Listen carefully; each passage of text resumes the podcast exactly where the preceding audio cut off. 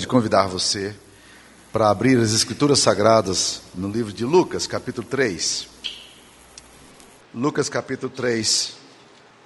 Nós leremos versículos 15 e 16. Lucas 3, 15 a 16. Estando o povo na expectativa e discorrendo todos no seu íntimo a respeito de João, se não seria ele porventura o próprio Cristo, disse João a todos: Eu na verdade vos batizo com água, mas vem o que é mais poderoso do que eu, do qual não sou digno de desatar-lhe as correias das sandálias. Ele vos batizará com o Espírito Santo e com fogo.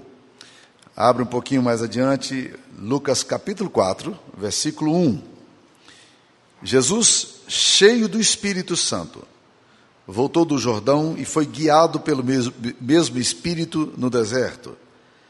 Lucas 4, versículo 14 diz: Então Jesus, no poder do Espírito, regressou para Galiléia e a sua fama correu por toda a circunvizinhança. Essa é a palavra de Deus. No norte da Inglaterra, há inúmeras minas de onde se extraiu carvão por um longo tempo.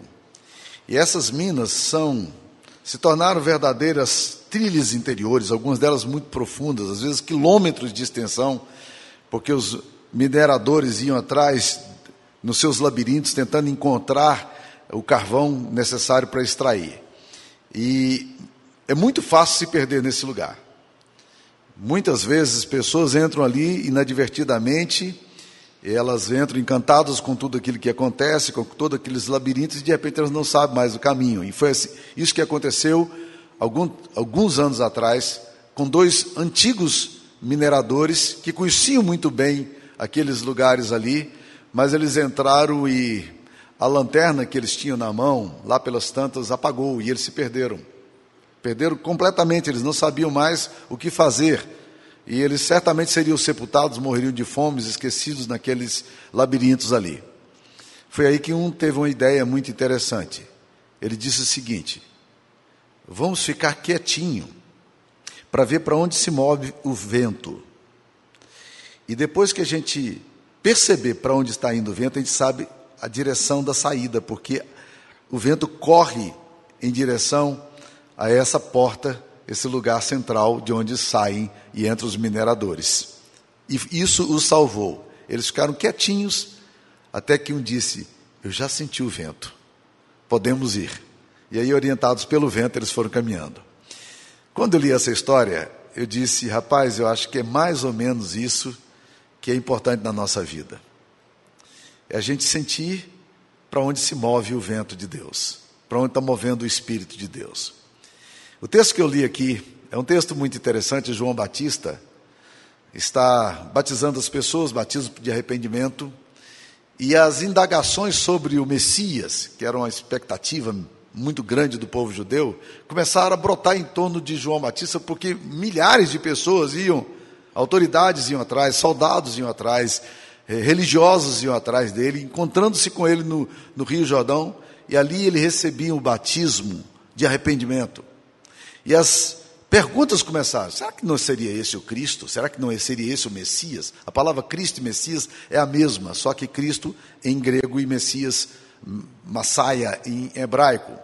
Então, quando essa coisa veio no ouvido de João Batista, ele diz: Não, vocês estão completamente equivocados.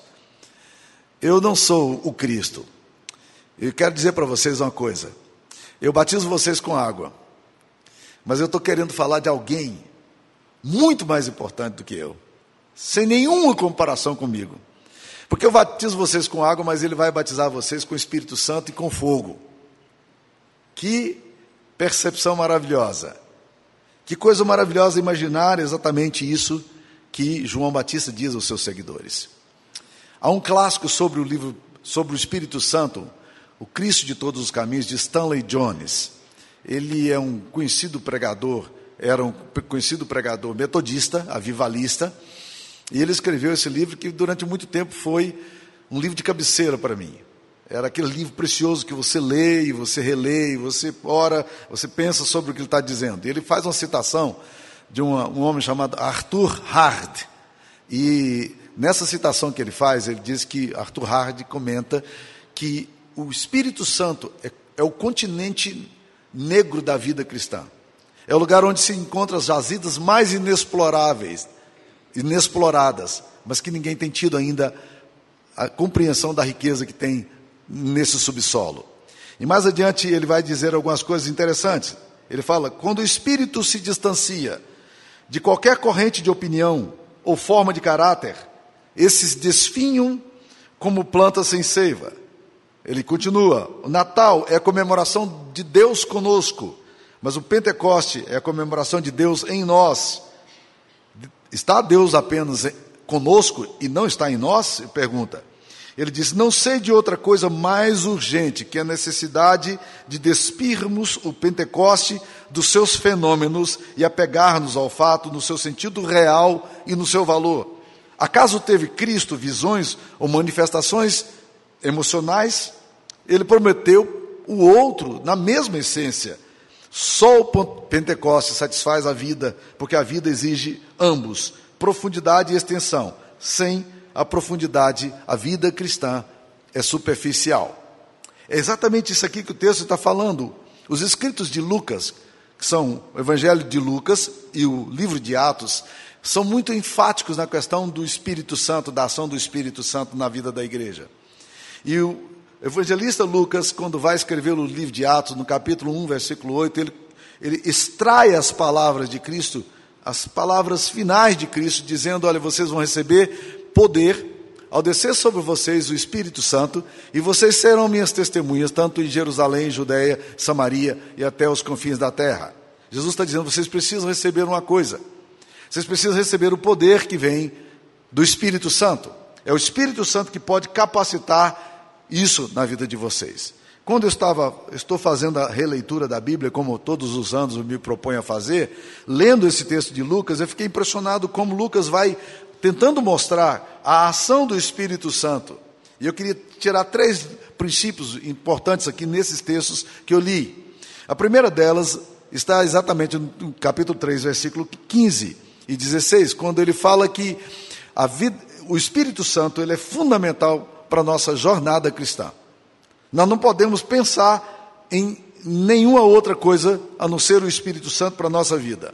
E eu me lembro um dia que eu preguei sobre esse texto aqui, alguns anos atrás, é, com a outra abordagem, e uma irmã da igreja estava aqui presente e ela me falou depois do culto. Ela disse: Pastor Samuel, quando o senhor lê o texto, eu vos, o, que Jesus Cristo haveria de batizar-nos com o Espírito Santo e com fogo, naquele momento, antes do senhor começar a pregar, Deus já começou a ministrar no meu coração porque ela estava se sentindo tão confusa, tão debilitada, tão fragilizada espiritualmente. Ela diz: O que eu estou precisando é exatamente isso aqui. Eu preciso de um revestimento do Espírito Santo. E naquela hora a palavra de Deus já falou o coração dela, a necessidade que ela tinha, de, fato, dessa visitação de Jesus, do Espírito Santo na nossa vida.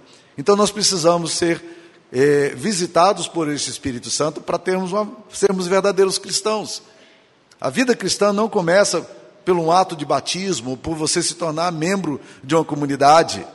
E eu vejo muitas vezes, apesar da gente repetir esse jargão, de tentar falar para as pessoas, eu vejo muitas pessoas dizendo mais ou menos o seguinte: Pastor Samuel, eu quero me batizar é, porque eu, eu quero me tornar cristão. E eu falo: não, você não vai se batizar para se tornar cristão. Você precisa, na verdade, se tornar cristão para batizar. Ou seja, o batismo com água, ele não, não é mais importante do que o batismo real, que é o batismo com o Espírito Santo.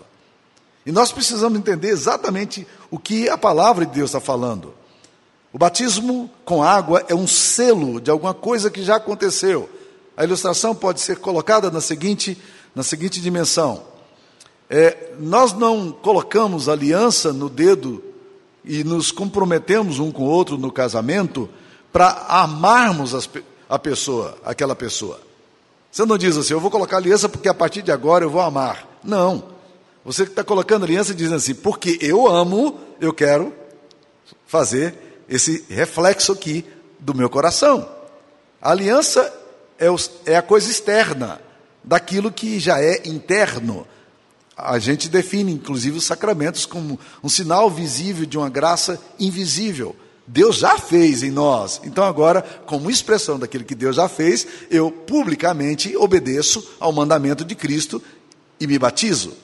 Então, o batismo real, ele tem que ser a primeira coisa, porque sem o batismo real, esse batismo do Espírito Santo, você nunca vai se tornar cristão.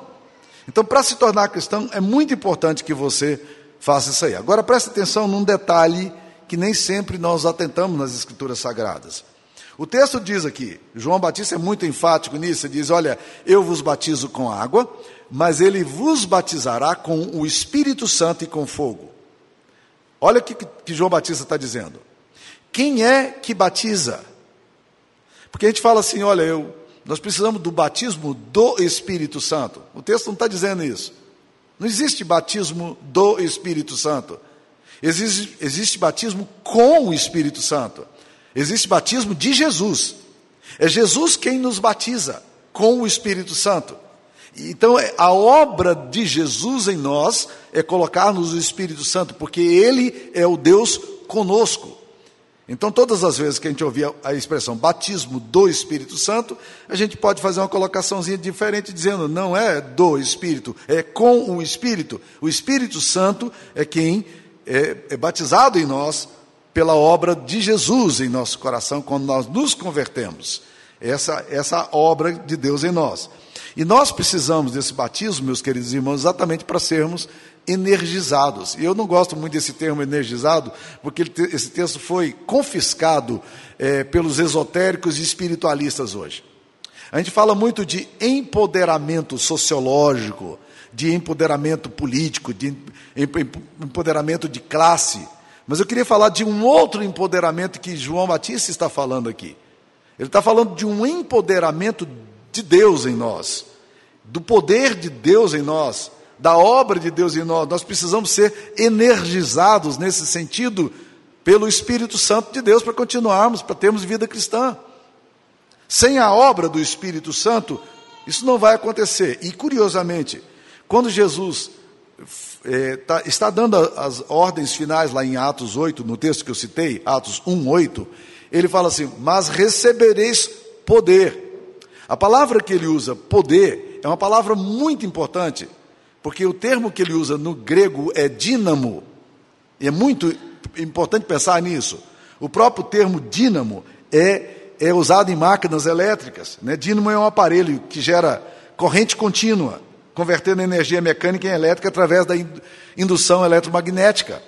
Então, Jesus está falando, vocês vão receber dínamo. Coisa curiosa, né? Mas também há uma outra palavra é, no, no, em, em, português para nós que nos remete a dínamo. É dinamite. A dinamite são, são artefatos explosivos à base de nitroglicerina e com material absorvente. Ele tem um grande poder de destruição, um, grande poder de impacto. Ele é usado em mineração, ele é usado em construção. E quem descobriu a dinamite foi Alfred Nobel. E a descoberta, na verdade, foi no meio de um, de um sofrimento muito grande, porque eles estavam fazendo experimentos no laboratório e o irmão dele estava mexendo com esses, com esses materiais explosivos e explodiu o laboratório. E o irmão dele perdeu a vida e mais quatro funcionários do laboratório de Alfred Nobel. Mas desde então, eles conseguiram controlar o poder explosivo dessa dinamite e ela é usada para muitos benefícios e para muitos malefícios também. Mas a verdade é que Jesus usa uma palavra que nós conhecemos bem, dínamo e dinamite. É, é disso que a Bíblia está falando, de um poder que vai energizar o meu coração, vai empoderar a minha alma. Então, quando Jesus afirma que seus discípulos receberiam poder, ele estava usando a palavra, essa palavra. Ele tinha uma compreensão clara de que sem a obra do Espírito Santo, aqueles discípulos seriam incapazes de testemunharem na Judéia, em Jerusalém, em Samaria e até os confins da terra. Eles precisavam do poder. E ele já tinha dito isso em Lucas 24, 49, dizendo: Vocês receberão poder, fiquem em Jerusalém até que do alto sejais revestidos de poder. Vocês precisam ser revestidos do poder. Gente, nós precisamos desse batismo. com o Espírito Santo. Jesus precisa fazer essa obra em nós.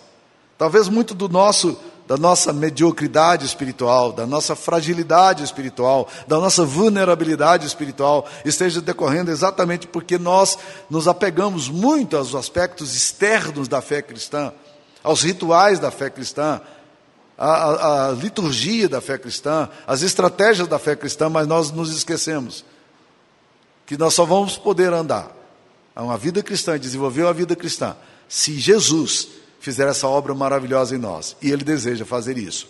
E é o ponto de partida para a vida cristã. Não tem como você ser um crente em Cristo Jesus se você não for visitado, batizado com o Espírito Santo. Uh, um Langston, um comentarista, fala o seguinte: o crente não precisa apenas de perdão, mas ele precisa de poder para vencer o domínio do pecado. O plano de salvação abrange pois o Calvário e o Pentecoste. Calvário é perdão, Pentecoste é poder. E é isso que João Batista está falando. Ele vos batizará com o Espírito Santo e com fogo. Será que nós não deveríamos orar sinceramente, pedindo a Deus para que nos visitasse com essa graça? Deus me batiza com o Espírito Santo. Visite o meu coração com fogo. Que esse poder que vem do Senhor esteja em mim mesmo porque nós não vamos ter condições de continuar a vida cristã sem que Jesus faça isso por nós, sem que o Espírito Santo seja batizado em nós pela ação de Jesus. Mas quando você caminha no capítulo 4 de Lucas, e eu fiz questão de citar esse texto porque está falando do Espírito Santo, o texto da palavra de Deus nos diz que Jesus, cheio do Espírito Santo, voltou do Jordão e foi guiado pelo mesmo Espírito ao deserto. Existem várias coisas aqui que me impressionam. Primeiro é que Jesus vai para o deserto cheio do Espírito Santo. Segunda coisa é que ele é guiado pelo mesmo Espírito ao deserto. Quem leva Jesus ao deserto é o Espírito Santo. E se, se, aqui nós temos a expressão guiado pelo Espírito Santo, em Mateus 4, que é um texto correlato, o texto diz que ele foi levado pelo Espírito Santo ao deserto. Ora, meus irmãos, sejamos razoáveis. Deserto não é um lugar que nós gostamos de passar. Deserto não é um lugar para onde eu quero ir, ou alguém que quer ir para o deserto. Deserto é o lugar da solidão, deserto é o lugar da tentação, deserto é o lugar da manifestação poderosa do diabo, deserto é o lugar onde nós somos pressionados, deserto é o lugar do medo, deserto é o lugar do, da tristeza, e, e é para esse lugar aqui que o, que o Espírito de Deus leva Jesus. E é para esse lugar que nós muitas vezes somos conduzidos. Nós muitas vezes somos obrigados, somos levados pelo Espírito de Deus ao deserto. Porque existem experiências no deserto que só quem passa pode ser fortalecido nela. Mas o deserto não é um lugar para te destruir. O deserto é um lugar para te fortalecer, porque o texto vai nos dizer que quando Jesus sai do deserto, eh, anjos de Deus o serviam. E ele sai fortalecido, porque o texto nos diz aqui no capítulo 4, versículo 14: Jesus, no poder do Espírito Santo, regressa para Galiléia. Então o que nós estamos percebendo aqui é que muitas vezes nós seremos levados pelo próprio Espírito pelo deserto. Algumas famílias da nossa igreja têm passado pelo deserto. Algumas famílias da nossa igreja têm passado pelo, por privações, por dores, por temores, por insegurança, por medos, e todos nós atravessamos ou atravessaremos o deserto. É lugar de muita solidão, é lugar de muito medo, é lugar de muita tristeza, mas nós não podemos ir para o deserto e nós não devemos ir para o deserto sem que que a gente se dirija ao deserto, ou sejamos dirigidos ao deserto, com essa mesma frase que a Bíblia diz aqui: Jesus, cheio do Espírito Santo, voltou do Jordão e foi guiado pelo mesmo Espírito ao deserto. A gente vai para o deserto com Jesus, a gente vai para o deserto com o Espírito Santo, vai cheio do Espírito Santo. E ali nesse deserto você vai experimentar as riquezas de Deus, ali nesse deserto você vai experimentar a graça de Deus. É nesse deserto aí que nós somos, nós temos, encontramos o poder para resistir ao diabo. É nesse deserto aqui que as verdades mais profundas de Deus in, se tornam entranhadas em nós, como aconteceu com Jesus, quando com fome ele é ele é tentado pelo, por Satanás, que diz: manda que essas pedras se transformem em pães, absolutize o poder de Deus, você tem condição de controlar a divindade, o eterno, e Jesus disse: não, não, não, não. Não só de pão viverá o homem, mas de toda palavra que procede da boca de Deus. Então, o importante para mim aqui não é exatamente satisfazer os meus desejos.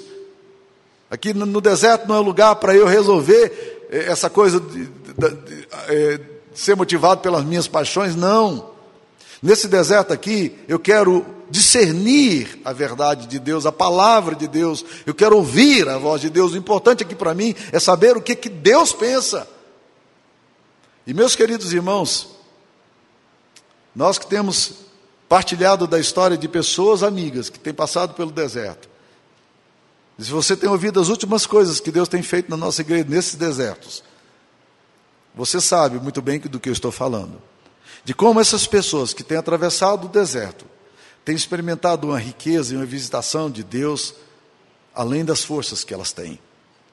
Porque é assim que acontece conosco. Agora, o deserto não dá para ir sem o Espírito Santo, não. Nós não podemos ir para o deserto sem sermos guiados e levados pelo Espírito de Deus. O deserto é um lugar de opressão, de solidão, de tentação. Mas deserto é lugar também da visitação de Deus em nossa história. E é isso que a palavra de Deus está dizendo aqui. Jesus vai cheio do Espírito Santo. Ele sai do Jordão cheio do Espírito Santo. E o, e o Espírito Santo diz assim: agora você vai para o deserto, meu querido. Você tem que passar pelo deserto. Deserto é um lugar obrigatório na minha alma e na sua alma. Eu não quero ir para o deserto. Eu não aspiro o deserto. Eu não desejo o deserto. Mas pior do que ir para o deserto, meu querido irmão, é ir para o deserto sem o Espírito Santo. Cheio do Espírito Santo dá para ir para o deserto. Porque cheio do Espírito Santo nós vamos derrotar o diabo no deserto. E a vitória de Deus em nós. E nós vamos experimentar a visitação de Deus na nossa vida. Mas vamos lá.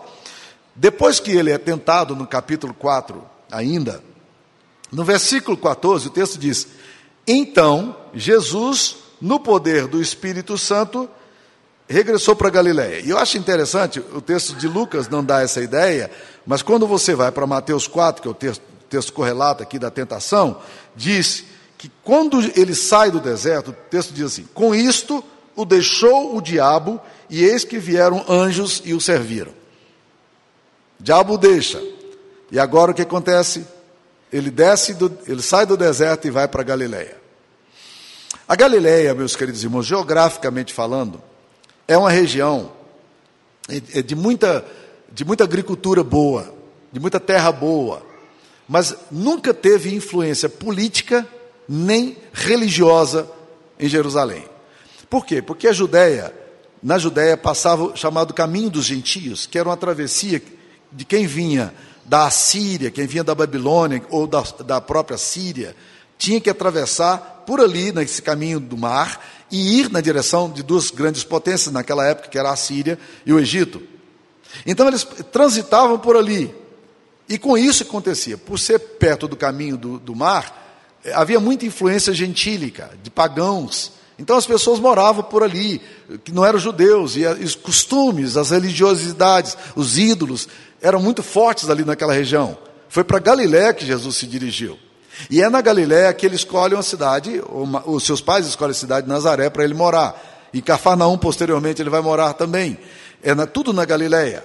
E ele sai ali do, do, do deserto, depois de ser tentado, e vai para onde? Para Galiléia. Quando eu li esse texto, eu falei, rapaz, a Galiléia me parece um lugar que eu conheço muito bem. Sabe o que, que é? A Galiléia é a minha vida ordinária. A Galiléia é o meu dia, com, dia comum. A Galileia é por onde eu transito. Galileia são os meus enfrentamentos diários, os desafios diários, os cuidados diários, as, as, provocações diárias, porque o texto da palavra de Deus diz que ele sai, sai do, da tentação, sai do deserto, vai para Galileia, e a primeira coisa que ele faz, a Bíblia diz que no sábado ele vai para a sinagoga. A sinagoga é, é, é a igreja dos judeus fora do, de Jerusalém. Os judeus se reúnem no sábado para ler a Torá, ou ler os nabiins, os profetas, ler os livros poéticos, ler o Antigo Testamento, era isso que eles faziam. Jesus, como judeu, fazia isso, e tinha prática de vir para a igreja. Tá? Então presta atenção, meus irmãos, se você quer imitar Jesus, não deixa de vir para a igreja, não. Jesus fazia isso, viu? Então, o que acontecia? Ele, ele vai agora para Galiléia, ele entra em Nazaré, todo mundo em Nazaré o conhecia. Quando ele entra ali, reverentemente, ele, está, ele é convidado para ler o livro.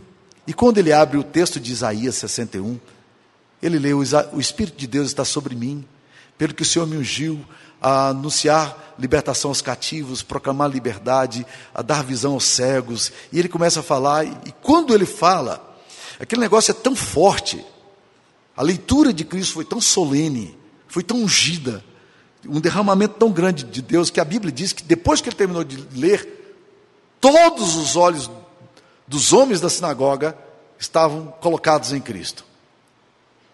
Jesus então fecha solenemente o pergaminho e fala assim: Hoje se cumpriu a profecia entre nós. E aí as confusões começaram.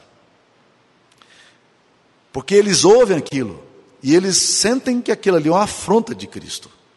Eles entenderam o que Cristo falou. Mas o que Cristo falou foi, foi ofensivo para eles. E aí aconteceu. Eles pegaram Jesus e levaram Jesus.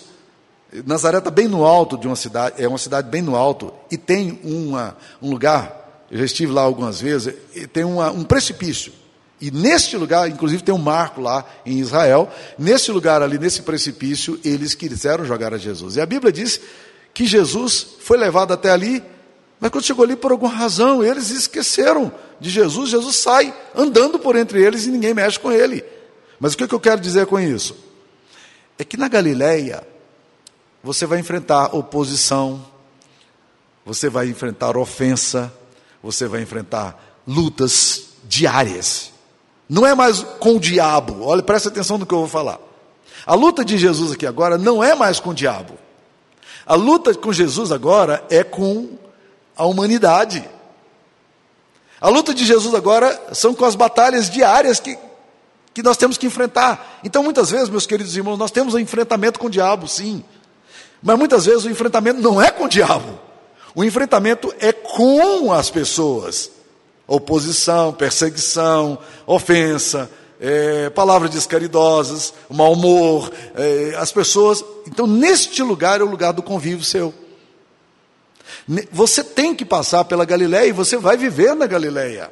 Então, a Bíblia nos diz aqui que Jesus, no poder do Espírito, regressa para a Galileia.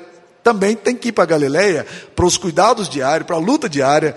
Nós temos que ir cheio do Espírito Santo.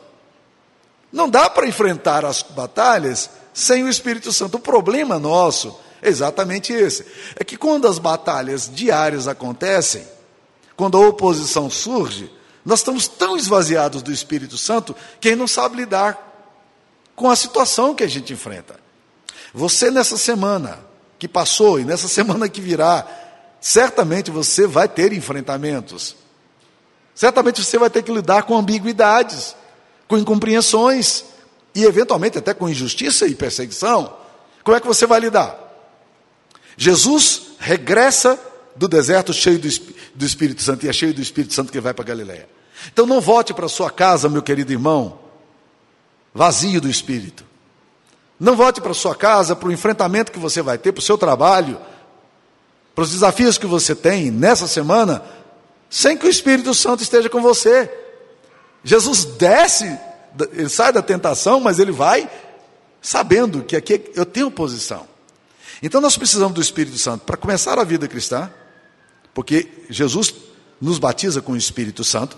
Nós precisamos do Espírito Santo para o enfrentamento com o diabo e com a tentação e com o deserto, mas nós precisamos do, da presença do Espírito Santo e da ação do Espírito Santo para enfrentar as nossas lutas diárias. Eu não sei por quais lutas você tem passado, mas não as enfrente sem colocar o joelhinho no chão e dizer: Deus, me ajude a interpretar e a lidar com essa região geográfica minha, com esse espaço meu, dentro da minha casa, dentro do meu trabalho, dentro da minha escola, sem que eu esteja cheio do Espírito Santo. Você vai precisar muito do Espírito. Porque sem o Espírito Santo fica difícil lidar com as coisas comuns e ordinárias da existência. E o problema, alguém disse uma coisa que me chamou muito, muita atenção. Ele diz: o problema da vida é que a vida é monótona, a vida é repetitiva. Ou seja, as batalhas de ontem, elas foram superadas, mas elas não acabaram ali. As batalhas de ontem vão continuar de forma diferente, com a nova veste amanhã. Eu espero que você faça isso no poder do Espírito Santo. Muitos aqui estão enfrentando muitos enfrentamentos, e não é com o diabo, não. É com as pessoas que estão andando ao redor. É com o espaço onde você está. É com o ambiente de trabalho. É com o ambiente em família. Só dá para fazer isso cheio do Espírito Santo. E Jesus não sai do deserto e diz: Yes, agora sim, agora resolvi o problema. Não tem mais o diabo para enfrentar, agora eu vou para Galiléia. Não. A Bíblia diz aqui: então Jesus, no poder do Espírito, regressa para Galiléia. Eu, eu, sei que eu tenho que enfrentar a Galiléia. Essa semana eu vou ter que enfrentar a Galiléia. Mas vá no poder do Espírito. Vamos orar? Senhor Jesus, tem compaixão de nós e visita-nos com a graça especial, batizando-nos, ó Deus querido, com o poder que vem do Senhor, dando-nos o teu Espírito Santo para para lidarmos, ó Deus querido, com a nossa própria alma, para lidarmos com as ações do diabo e para lidarmos, ó Deus querido, com a nossa vida comum do dia a dia. Dá-nos, ó Deus, graça. Visita-nos, ó Deus, com a tua misericórdia, em nome de Jesus. Amém, Senhor.